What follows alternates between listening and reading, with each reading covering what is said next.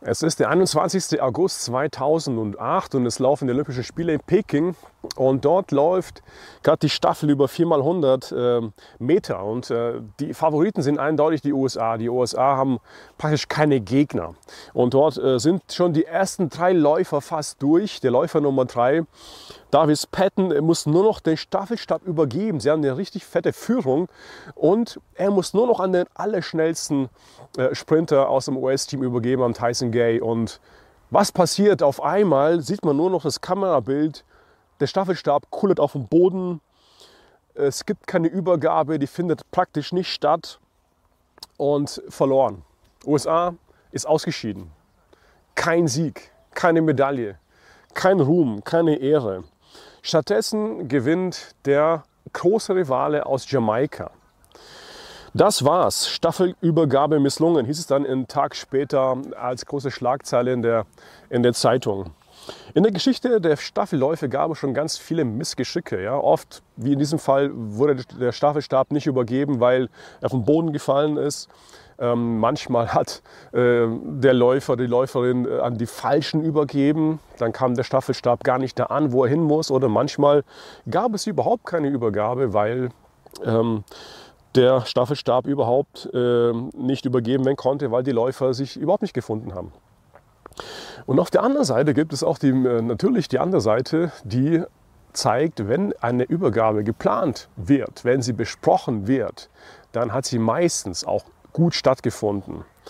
Dann blieb man im Rennen und man blieb erfolgreich. Und bei der amerikanischen Staffel hat sich nachher herausgestellt, wo das Problem war. Und das Problem war, sie haben gedacht, naja, das funktioniert einfach so. Sie müssen überhaupt nichts abstimmen, sie müssen sich nicht äh, besprechen und deswegen äh, haben sie das überhaupt nicht trainiert. Ja, und den Text heute, den ich mit euch teilen möchte, geht es um ganz klare Absprachen. Ähm, es geht um so eine Staffelübergabe in dem Text von 2. Timotheus 2. Und dieses Staffelholz, das wurde erfolgreich übergeben. Ich steige mit euch ein in 2. Timotheus 2, ich lese die Verse 1 bis 8. Timotheus, mein lieber Sohn, lass dir durch die Gnade, die uns in Jesus Christus geschenkt ist, alle Kraft geben, die du für deine Aufgaben brauchst. Gib die Botschaft, die du von mir gehört hast, den und deren Wahrheit, die von vielen Zeugen bestätigt worden ist, an vertrauenswürdige, zuverlässige und treue Menschen weiter, die ebenfalls fähig sind, andere zu lernen. Und sei als guter Soldat Jesu Christi bereit, zusammen mit mir für das Evangelium zu leiden.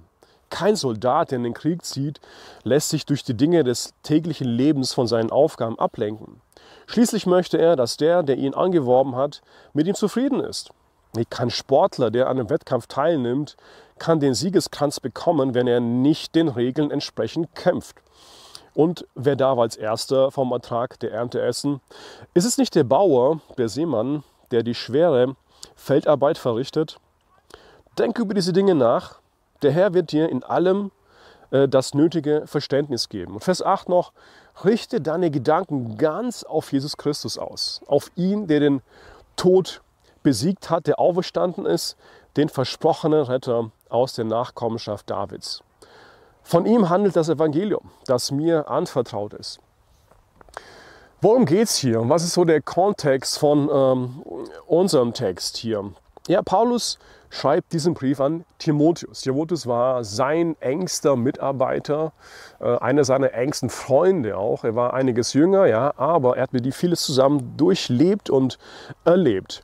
Es ist zudem der letzte Brief, den Paulus überhaupt geschrieben hat. Das sind sozusagen die wichtigen, die wichtigsten Worte ja, an seinen Nachfolger, wenn es äh, den Dienst angeht, den Paulus ähm, eben getan hat. Also wichtige Worte, die von Paulus kamen aus dem Gefängnis raus. Paulus war hier gefangen, er war praktisch kurz vor seinem Lebensende. Ihm war völlig klar, es geht auf seinen Tod zu. Er hat dem Tod ins Angesicht geschaut. Natürlich gibt es Gefahren, die Paulus erlebt hat, über die er auch spricht in diesem Brief, auf die er nochmal seinen Nachfolger, seinen Freund Timotheus hinweist. Aber dieser Brief hat auch eine sehr persönliche Note. Er spricht auch viel von Ermutigung. Ja, Paulus, der motiviert hier richtig. Es ist ein fürsorglicher Brief. ähm, an sein Kind im Glauben, an Timotheus. Ja gut, sein Kind wird er hier bezeichnet, mein lieber Sohn kann man sagen. Ja. Timotheus war nicht das leibliche Kind von, von, von Paulus, aber er war das Kind im Glauben. Und diese Formulierung zeigt mir zwei Dinge, die hier mitschwingen. Paulus hat zum einen wahnsinnig viel Zeit und Kraft investiert in Timotheus. Ja, das ist wie so ein Vater, der in seinen Sohn, in seine Tochter investiert. Viel Kraft, Zeit, Energie, vielleicht auch Geld, logischerweise. Du gibst alles, um dein Kind, ähm, um deinem Kind eine gute Entwicklung zu ermöglichen. Und ich, hab, ich liebe es so, wenn ich äh, so eine Karte bekomme von meinen Kindern. Ich habe das letztes Jahr wieder bekommen zum Geburtstag und hat mir Colin, mein Sohn, eine Karte geschrieben und unter anderem stand dabei ein, eine Zeile, die, die ist mir wirklich zu Herzen gegangen. Ähm, da hieß es, äh, Papa, ich bin so dankbar, dass du in mich investierst. Das hat mir echt gut getan, aber es hat mich auch froh gemacht, äh, dass das ankommt bei ihm. Und zum Zweiten zeigt es hier auch, ähm, dass Mitarbeit viel mit Beziehung zu tun hat. Also in einem Team zusammenzuarbeiten, in euren Gruppen, in euren Gemeinden, wo ihr unterwegs seid. Äh, da geht es um Beziehung. Ja? Es geht weniger um Programme, es geht um Beziehung. Und hier entdecken wir also ein Tandem. Und deswegen das Thema der Predigt lautet ja in, im Tandem zum Erfolg. Paulus ist mit Timotheus unterwegs in einem Tandem. Die beiden sitzen auf diesem Fahrrad ja, und fahren zusammen in eine Richtung und haben schon viel, viel Kilometer miteinander in ihrem Leben gemacht. Also Paulus investiert in Timotheus und Timotheus lernt von Paulus. Ich steige mit dem Vers 1 ein, weil es die Grundlage ist, über die wir jetzt reden werden. Und auf diesem Vers baut dann das, das Ganze, was dann folgt, auf. Das dürfen wir nicht umdrehen, sonst kommen wir in eine theologische Schieflage rein. Vers 1 ist die Grundlage, auf der wir jetzt, äh, auf der wir jetzt aufbauen. Und hier geht es um die Quelle der Stärke. Und die Quelle der Stärke ist Gnade. Elberfelle sagt es so in der Übersetzung, sei stark in der Gnade die dir durch Jesus Christus gegeben worden ist. Sei stark in der Gnade. Hey, weißt du was, Timotheus? Es ist nicht entscheidend, was deine Fähigkeiten sind. Es ist nicht entscheidend, was du alles kannst. Bitte klammer dich nicht an deine Begabung. Bitte klammer dich auch nicht und verlass dich bitte nicht auf das, was du besitzt. Sei stark in der Gnade. Weißt du, alles, was du bist, was du hast, was du tust, all das, was dich ausmacht, ist ein Geschenk von Gott es ist ein Geschenk, das er dir ohne dein Verdienst, ohne dass du etwas dafür tun musst, gegeben hat. Und das heißt Gnade. Verlass dich auf die Stärke der Gnade. Verlass dich auf die Stärke Jesu Christi, der dir diese Gnade geschenkt hat. Gnade, die in Jesus Christus ist. Ja, die Quelle deines ganzen Dienstes, ja, lieber Timotheus, ist an eine Person gekoppelt. Und diese Person ist Jesus Christus, dein Retter, dein Herr. Außerhalb von ihm werden wir schwach und leben nicht ähm, aus der Gnade. Vor einiger Zeit habe ich mal einen Slogan gelesen von einem Klempner, von einer Firma, die ähm, eben solche Arbeiten tut. Und die benutzte äh, so einen Werbeslogan und auf diesem Auto stand folgendes drauf. Für uns gibt es keinen Ort, der zu tief, zu dunkel und zu schmutzig wird. Wir werden mit allem Dreck fertig. ja, weißt du was? Jesus Christus zeigt sich genauso. Und das zeigt Gnade, die er dir gegenüber hat, die er dir gibt. Es gibt keinen Ort, wo du jemals gewesen bist, womit er nicht fertig geworden ist und womit er nicht fertig werden würde. Es gibt keinen dunklen Fleck oder Bereich in deinem Leben, den er nicht schon kennt und mit dem er fertig werden würde. Ähm, es gibt keinen Ort, keine, keine Vergangenheit von dir. Es gibt keine äh, Lebensphase aus deinem Leben, die er nicht reinigen könnte, wofür er nicht bezahlt hat. Das ist Christus, das ist aber auch Gnade, die dir gegeben worden ist. Also und hier entdeckst du ein zweites Tandem. Das zweite Tandem ist das, wenn du als Christ unterwegs bist mit Jesus. Und vorne sitzt Jesus und hinten drauf bist du. Und er steuert das Tandem, er steuert dein Leben. Du fährst mit ihm mit.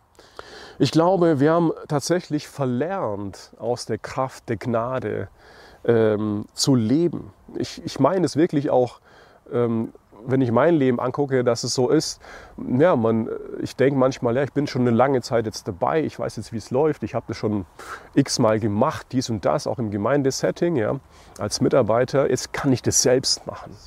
Ähm, und am Gemeindesetting glaube ich ähm, zu sehen, ich habe das zumindest beobachtet, dass man von Programmen spricht, man spricht von Ideen, von Strategien, von irgendwelchen Konzepten, und so ist man sich ziemlich sicher, dass man das schon selbst irgendwie hinbekommt.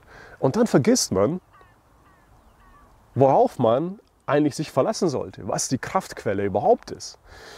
Und deswegen müssen wir uns immer wieder erinnern, ja, ich muss euch erinnern, ihr müsst mich erinnern, wir müssen uns gegenseitig erinnern, was unsere Kraftquelle ist, worauf wir uns verlassen sollten. Lasst uns deswegen Menschen werden, die ganz radikal, die ganz radikal aus der Kraftquelle Gottes leben.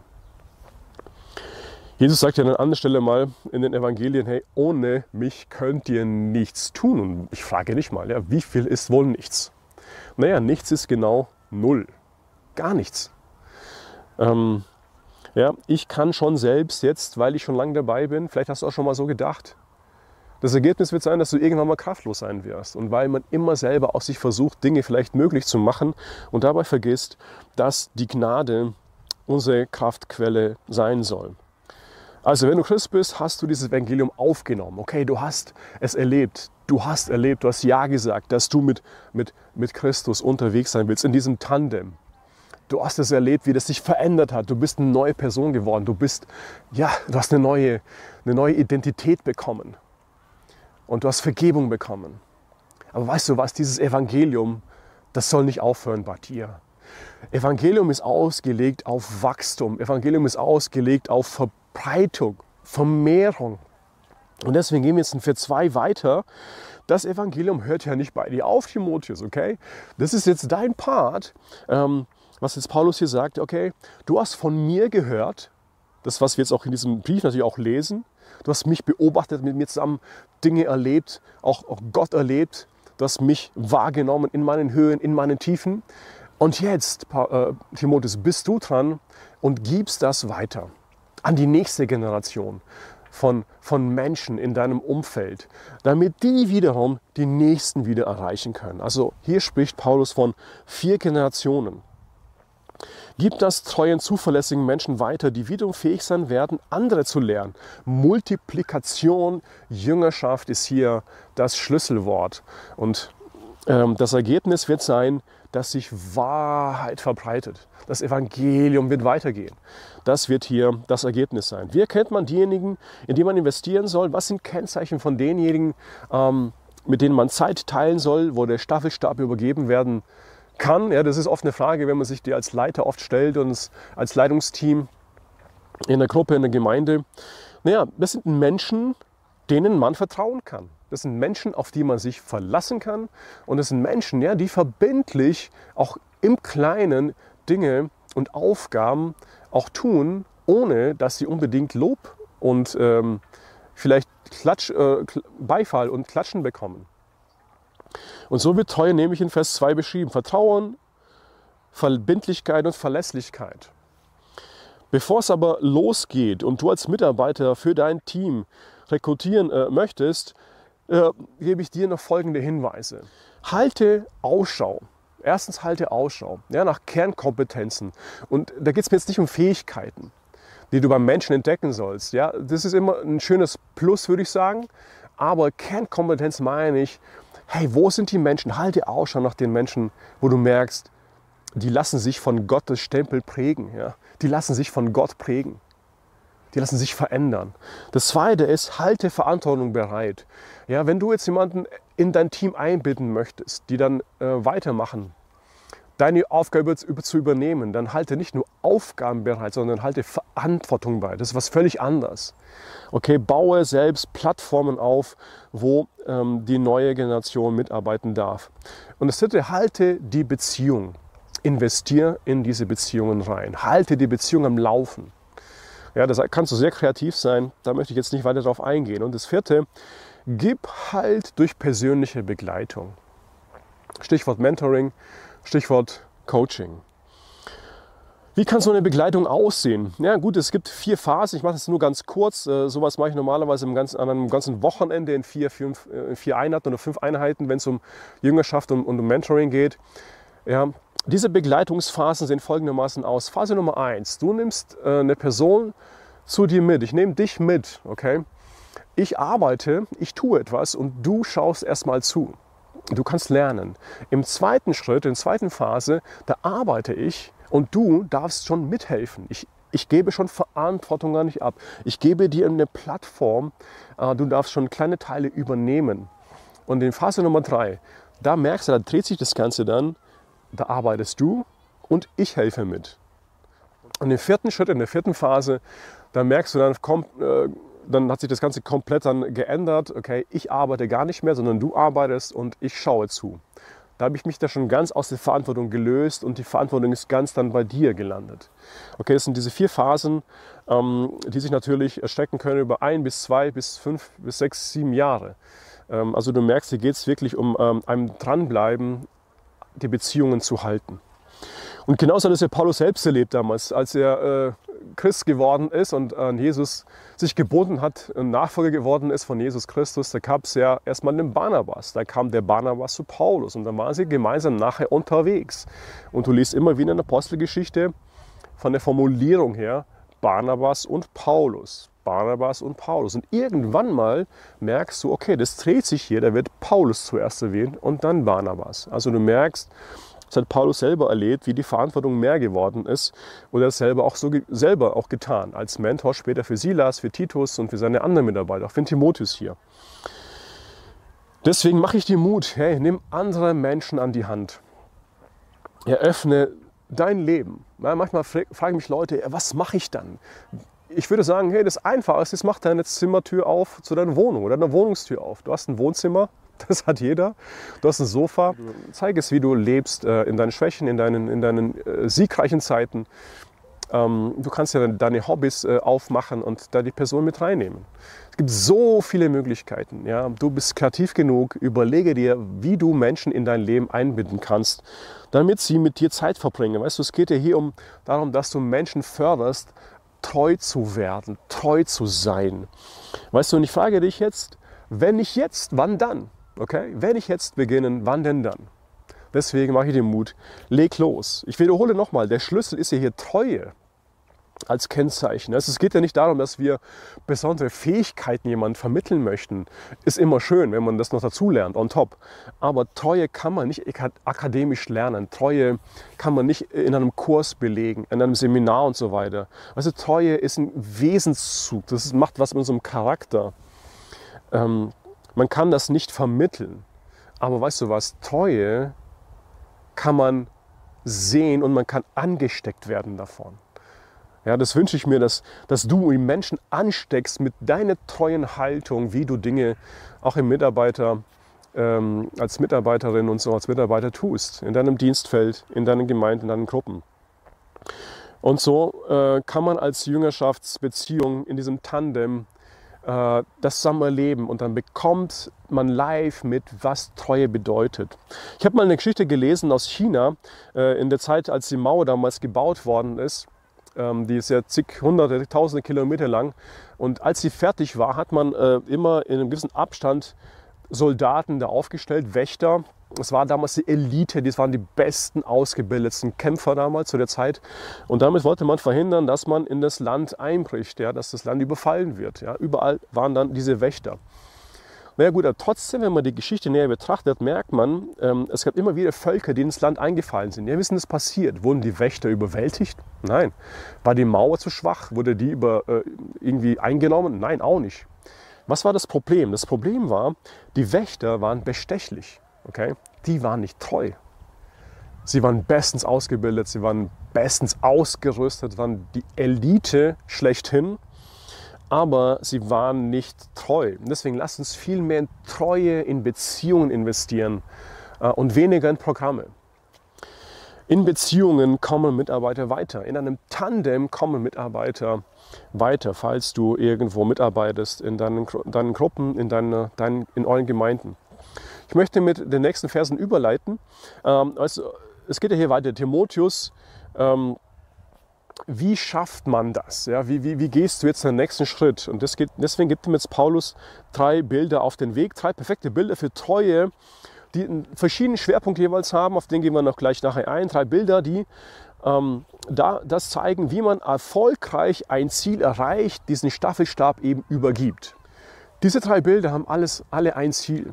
Und zwar, das Ziel ist nicht irgendwie möglichst leicht sich irgendwie durchs Leben als Christ zu wursteln, sondern das Ziel ist, uns einer Sache zu verschreiben, die so viel, viel, viel größer ist. Je größer unser Ziel ist, desto kleiner kommt uns das Opfer vor. Deswegen, Timotheus, du brauchst die Einstellung eines Sportlers. Ja, das ist Vers 3 und 4. Kein Soldat, der in den Krieg zieht, lässt sich durch die Dinge des täglichen Lebens von seinen Aufgaben ablenken. Okay? Schließlich möchte er, dass der, der ihn angeworben hat, mit ihm zufrieden ist. Er möchte diesem Dienstherrn gefallen. Also das große Ziel ist hier, dem Herr, dem Herrn zu gefallen, dem Dienstherrn zu gefallen. Ja, das Problem, die Falle ist Ablenkung. Deswegen konzentriere dich bitte auf die Hauptsache, auf deinen Auftrag, auf deine Aufgabe. Okay, konzentriere dich auf das Wesentliche. Stell dir mal vor, okay, das ist ein Soldat, der seinen Rucksack packen muss und dann 50 Kilometer marschieren muss. Ich habe das damals mal in der Bundeswehrzeit auch gemacht. Okay, was kommt denn da rein? Na klar, eine Zahnbürste kommt da rein, da kommt ein zweites T-Shirt rein, da kommt ein bisschen Essen rein, Logisch. Was ist mit ähm, deinem Laptop? Ja, du musst ja Aktienkurse checken. Äh, wie, wie sieht es da aus? Wie entwickeln sich die ganzen Kurse? Du musst ja dein, dein iPad mitnehmen, um ab und zu mal einen Film zu gucken. Ja, so nach, nachdem du vielleicht äh, dein Mittagessen hattest, dich schön ein bisschen hinlegen und dann, ja, weiß ich nicht, ja, kommt dein Haustier da mit rein? Kommt eine Kaste, ein Kasten Cola noch mit rein? Weißt du, das sind alles Dinge, die du nicht reinpacken würdest. Du wirst das Nötigste mitnehmen und das war's. Und dann wirst du losziehen. Alles andere wird dich hindern. Weißt dieses Bild hier spricht von Fokus. Okay? Von, von einem bestimmten Fokus, den du halten solltest. Ein Soldat hat eine klare Ausrichtung und deswegen lässt er alles andere mal links liegen er hat einen ganz klaren Befehl. Deswegen, Timotheus, lass dich nicht von irgendwelchen Nebensächlichkeiten ablenken. Ähm, sie werden dir nur Zeit und Energie rauben, um äh, dich auf Gott auszurichten, deinem Auftraggeber. Ich weiß nicht, wenn es jetzt um dich geht und um mich, ja, ich stelle mal die Frage auch an euch persönlich, an dich persönlich. Was nimmt dich manchmal gefangen? Wo, wo merkst du, wo du gewisse Ablenkungen immer wieder hast. Also ich spreche jetzt nicht unbedingt von, von Sünde. Ich spreche jetzt von, von gewissen Gewohnheiten, die gut sind, vermeintlich gut sind, die dir aber trotzdem viel, viel Zeit rauben. Wo sind deine Zeitfresser? Wo sind diese ganzen vielen Nebensachen, die sich in den Alltag, vom, in deinen Lebensalltag so einschleichen? Weißt du, bei mir sind es oft auch Medien. Wenn ich morgens aufstehe, mache ich zuerst mein Smartphone an oder oder mache ich das so, dass ich mir das seit Jahren so angewohnt habe, ich setze mich auf meine Bettkante und spreche erstmal im Gebet folgenden Satz. Jesus, ich liebe dich. Und dann geht der Tag los. Oder wenn ich jetzt aus dem Büro komme oder vielleicht äh, unterwegs war, vielleicht im Training war, was mache ich dann zuerst als nächstes? Lege ich mir aufs Bett, nehme ein iPad und gucke einen Film an oder nehme ich mir tatsächlich Zeit, um mit meinem himmlischen Vater zu kommunizieren? Das sind wichtige Fragen, ähm, wo es um diesen Fokus geht. Weißt du, viel, viel Kleinmist ergibt am Ende auch einen großen Misthaufen, der dich verschlingen kann. Ja, viele, viele gute Dinge sind der größte Feind des Besten. Gute Dinge zu lassen, um das Beste eben auch zu tun. Ich denke, dass das Gute und das Großartige nur durch die Opferbereitschaft voneinander getrennt sind, hat mal Kareem Abdul-Jabbar gesagt, ein ehemaliger NBA-Spieler. Und ich glaube, auch im Geistlichen ist auch so. Geistliche Qualität geht verloren, wenn wir den Fokus nicht mehr haben. Weißt du, und hier geht es noch ein Schritt weiter. Das große Ziel des Soldaten ist ja, okay, ich möchte meinem Herrn gefallen. Ich möchte das tun, damit er ähm, mit mir zufrieden ist, damit er, ähm, damit ich seinen Willen tue. Und deswegen frage ich auch mich immer wieder, hey, was Gott willst du? Okay, was gefällt dir? Das sind wichtige Fragen, die wir stellen sollten. Und so ein Gebet hilft mir manchmal zu sagen, hey, das, was, mich, was ich mir selbst erträume, was meine Rechte wären, das möchte ich alles aufgeben für ein Leben mit dir. Mein ganzes Leben gebe ich dir her. Ich gebe es dir. Ich gebe es dir vollkommen. Und meine Träume gebe ich auf. Also, das Ziel ist mir jeden Preis wert. Gott zu gefallen ist es mir wert, Träume aufzugeben. So, Timotheus, du brauchst die Einstellung eines Sportlers. Das ist das nächste. Wir hatten den Soldaten, jetzt kommt der Sportler. Ähm, kein Sportler, der an einem Wettkampf teilnimmt, kann den Siegeskranz bekommen, wenn er nicht nach den Regeln entsprechend kämpft. Das große Ziel hier ist Sieg. Die Falle ja, ist nicht nach den Regeln agieren. Dieses Bild spricht von Disziplin. Es spricht davon, dass ein Sportler nicht einfach machen kann, was er will. Also es gibt gewisse Rahmenbedingungen, da muss er sich dran halten. Da muss, äh, da muss der Wettkampf stattfinden. Außerhalb da, daneben gibt es keine Regeln, ähm, die dich noch qualifizieren, damit du den Sieg bekommst. Okay? Also er gehorcht den Regeln, kann man noch sagen. Also als Kind, als Teenager bin ich oft ähm, äh, an Wettkämpfen dabei, dabei gewesen. Ich war Schwimmer, bin jetzt wieder nach, nach ein paar Jahren Pause. Und ähm, damals habe ich es geliebt, Rücken zu schwimmen. Auf dem Rücken zu schwimmen war super, man kann immer atmen, du hast nie das Problem mit der Atmung gehabt. Und dann hatte ich gemerkt, okay, ich bin gestartet, war gut im Rennen und irgendwann mal ist mein Rivale neben mir etwas weiter weg gewesen, der war schon vor mir. Da dachte ich, okay, ich bin dann ein bisschen mehr in die Leine reingeschwommen und habe mich dann an der Leine unter Wasser gezogen. Oh, das, das gibt Power. Ne? Und ich war am Ende dann der Erste. Ja? Und äh, ich dachte schon, jawohl, die Goldmedaille ist mein. Und ich entdecke auf dem Bogen äh, des Ergebnisses meinen Namen überhaupt nicht. Das war ein Schock. Tatsächlich, der Wenderichter hat gemerkt, ich habe betrogen, ich habe mich nicht an die Regeln gehalten und ich tauchte überhaupt nicht im Ergebnis auf. Ja, kein Sieg. Ich habe mit unerlaubten Mitteln gekämpft. Das nennt man im Sport, auch wenn es um andere Dinge geht, auch Doping. Ja? Man, man nimmt eine Abkürzung. Und so eine Abkürzung, die disqualifiziert dich. Ich wurde disqualifiziert. Weißt du, es ist nicht egal, wie du ins, ans Ziel kommst, wie du lebst, auch als Christ. Es ist nicht egal. Weißt du, gibt es geistliche Abkürzungen? Ich glaube, es gibt das. Ja? Zum Beispiel Wissenserwerb, ohne auch danach zu leben. Wissenserwerb, ohne gehorsam zu sein. Eine andere Abkürzung wäre zum Beispiel äußerliche Anpassung, aber innere Herzensveränderung findet nicht statt. Deswegen möchtest du siegreich leben. Der Schlüssel heißt Gehorsam. Halte dich an die Worte Gottes, die dir einen Rahmen vorgeben. Also, wir haben gelernt, das Ziel ist mir jeden Preis wert. Gott zu gefallen ist es mir wert, meine Träume aufzugeben. Und jetzt merken wir, siegreich zu enden, ist es mir wert, gehorsam zu leben. Also jetzt das nächste, Timotheus, du brauchst die Einstellung eines Seemanns, ja, eines Bauern. Und wer darf als Erster vom Ertrag der Ernte essen? Ist es nicht der Bauer, der Seemann, der die, schwer, die schwere Feldarbeit verrichtet? Das große Ziel hier ist die Belohnung, ja, die Früchte, die Frucht zu ernten. Und die Falle ist hier Bequemlichkeit, Annehmlichkeit. Dieses Bild hier spricht von Geduld, von Ausdauer, von Hoffnung, von Hoffnung auf die Frucht, auf die Früchte dann, sie zu ernten. Äh, ich stelle es mir mal so vor, der Seemann nimmt diesen ganzen Samen, den er noch hat, das ist vielleicht sein letztes, das er hat, und schmeißt er das einfach aufs Feld. Und von außen betrachtet würdest du vielleicht denken, oh wow, hey, das ist voll die Verschwendung. Wenn du wissen würdest, dass es sein letztes Essen sein könnte, das, wofür er jetzt vielleicht sogar ähm, ein Brot backen könnte, dann würdest du denken, das, das spinnt doch. Aber nein, er hat Hoffnung. Der Seemann wartet dann und er wartet und er wartet und eines Tages erntet er. So wie im Psalm 126, Vers 5 kann ich mir es gut vorstellen. Die mit Tränen sehen, werden mit Jubel ernten. Es kommt die Zeit, da wird die Frucht kommen. Und dann nimmt dieser Bauer die Früchte in die Hand und er darf einen Kuchen backen, ein Brot backen davon.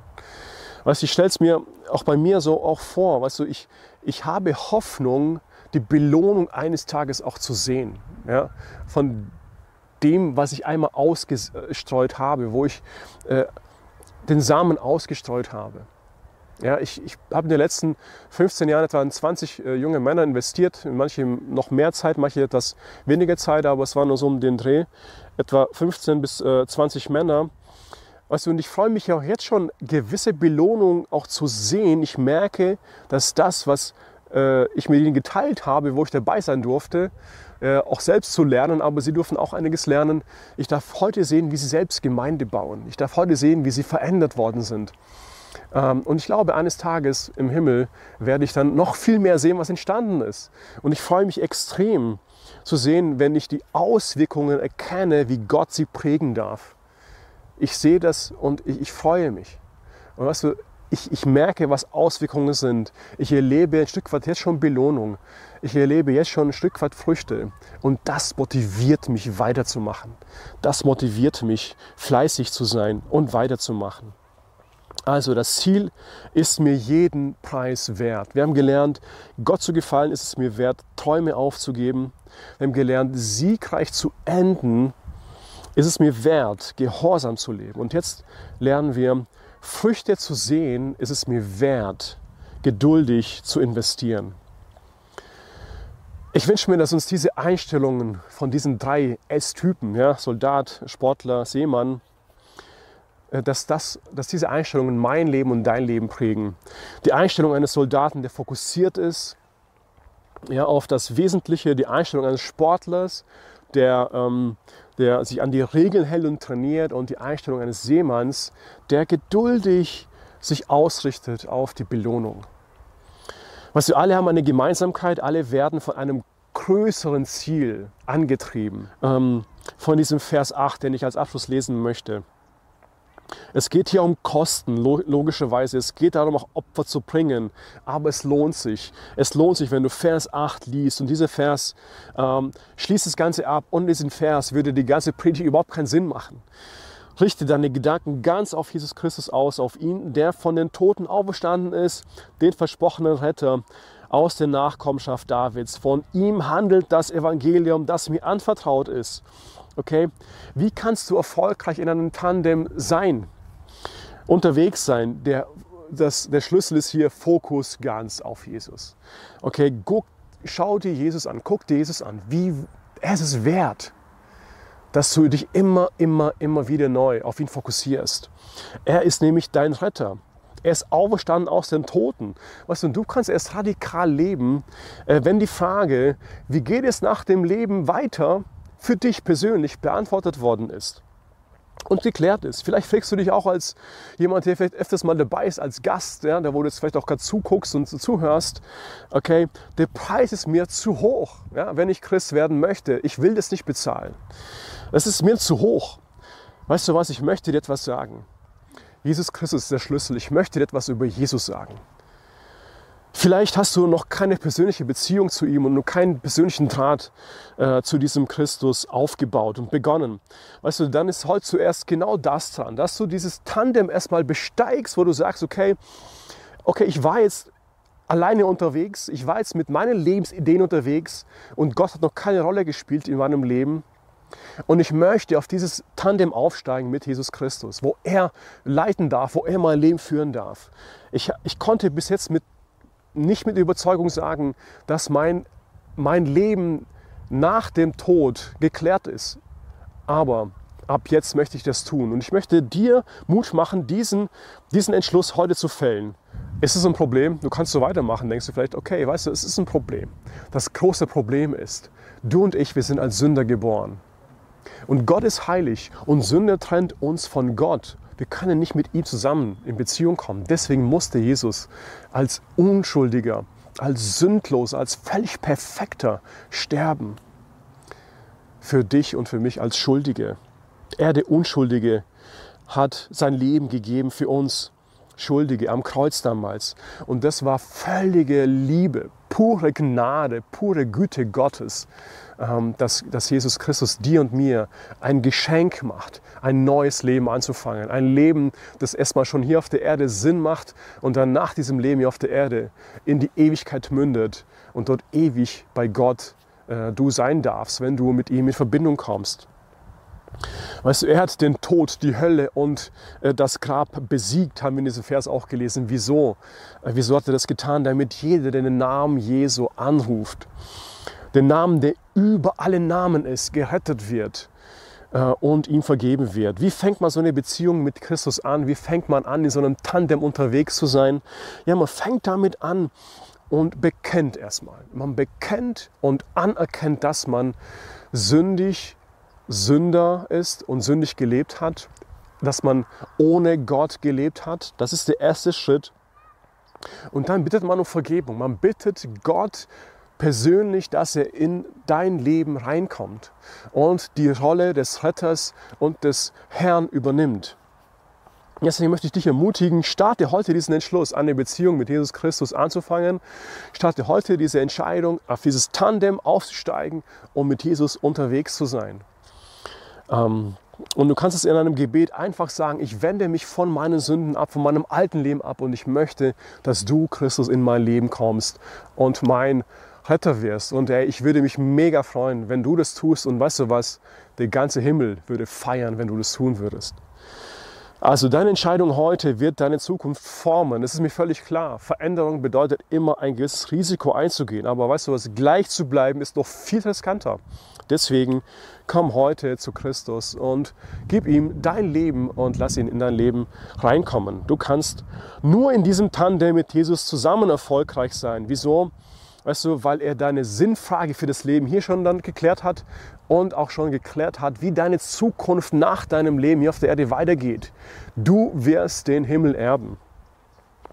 Ich möchte am Ende noch zusammenfassen.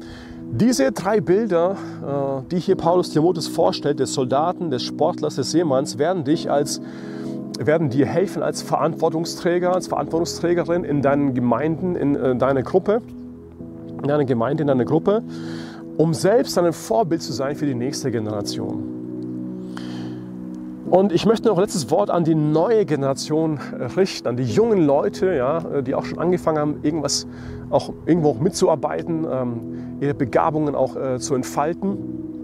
Sechs Vorschläge für dich, damit das Tandem, ähm, wenn es jetzt auf menschlicher Ebene ähm, funktionieren soll, auch funktioniert. Schau dich nach geistlichen Vorbildern um. Das zweite ist, schau dich nach Seminaren und Schulungen um, wo du deine Kompetenzen, aber auch deinen Charakter formen lassen kannst. Und das dritte ist, schau dich in Gottes Wort um. Und weißt du, während du dich umschaust, dann diene fleißig, äh, diene als Vorbild und diene treu in kleinen Dingen.